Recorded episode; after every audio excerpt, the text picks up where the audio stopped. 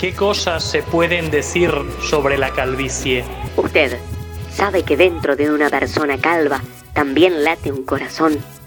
¿Qué hay adentro de una pelada? Lo que brilla por fuera también brilla por dentro. Misterios de las mentes brillantes. Hoy, en nuestra sección Pelado e Interpelado, les presentamos a Kino.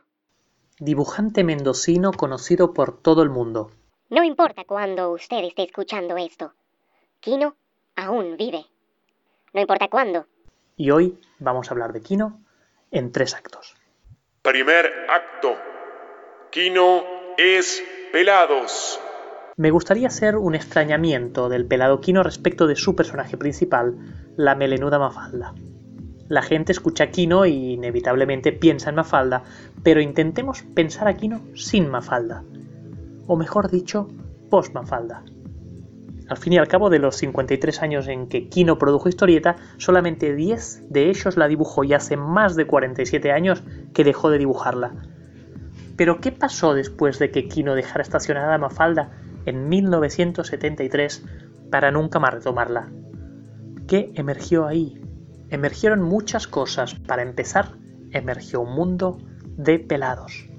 Si uno repasa la producción de Kino en el post-mafaldismo, el 90% de las personas que aparecen ahí son peladas. No es un mundo homogéneamente pelado, pero sí hegemónicamente pelado.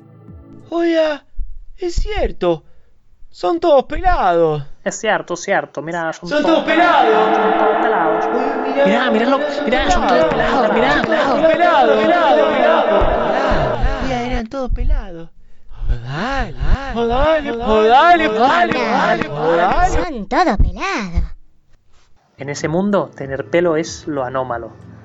Pero también empiezan a ocurrir otras cosas. El planteo en Mafalda era el de personajes arquetípicos, unidimensionales, que representaban un concepto cada uno. En el postmafaldismo, en cambio, se concentra la complejidad en cada pelado, en cada individuo. Cada pelado es un faro de contradicciones, un quilombo emocional. Cada pelado tiene dramas morales, tragedias narrativas. Empieza la página en A y termina la página en B. Recorre el tiempo, le pasa realidad. Segundo acto. Pelados son silencio. Ese despojo capilar en la producción artística del kino postmafaldiano va acompañada de otro despojo, el despojo de la palabra, del lenguaje. Hay una mayor transición a escenas mudas, pero con el mismo impacto de mensaje que en su etapa mafaldiana, también llamada etapa infantil, y eso pareciera que no es casual, sino que tiene que ver con sus encuentros con Umberto Eco, el pelado italiano Umberto Eco, quien en el año 69, justo cuando estaba empezando a sentar importantes bases en semiología, prologó una de las primeras ediciones italianas de Mafalda, empezando una prolífica relación epistolar con el pelado mendocino. En esa época, Humberto Eco estaba elaborando el modelo de decodificación del lenguaje poético, donde estaba abriendo el juego a que lo comunicativo no es solo lenguaje, sino cualquier signo cultural. Y no es en absoluto casual esa coincidencia. En el intercambio epistolar que mantuvieron, los aportes semióticos de Eco tuvieron impacto en un devenir de Quino, donde se estacionó la palabra como medio de comunicación de sus mensajes y aparecieron muchos otros. Así podríamos decir que el eco fue en parte responsable del silencio y de ello se ufanaba en una entrevista donde relacionaba la producción de ambos, desde Mundo Quino a El nombre de la rosa.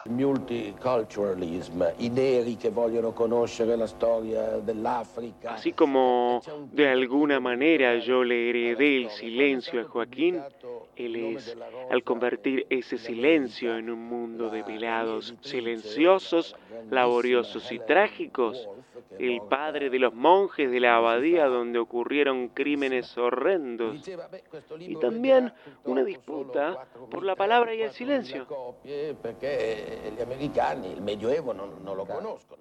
Tercer acto.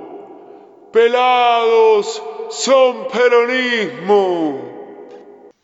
Quino compartió pensión con Rodolfo Walsh allá por principios de los años 60, en las ocho esquinas donde se encuentran Colegiales, Chacarita, Belgrano y Villa Ortúzar.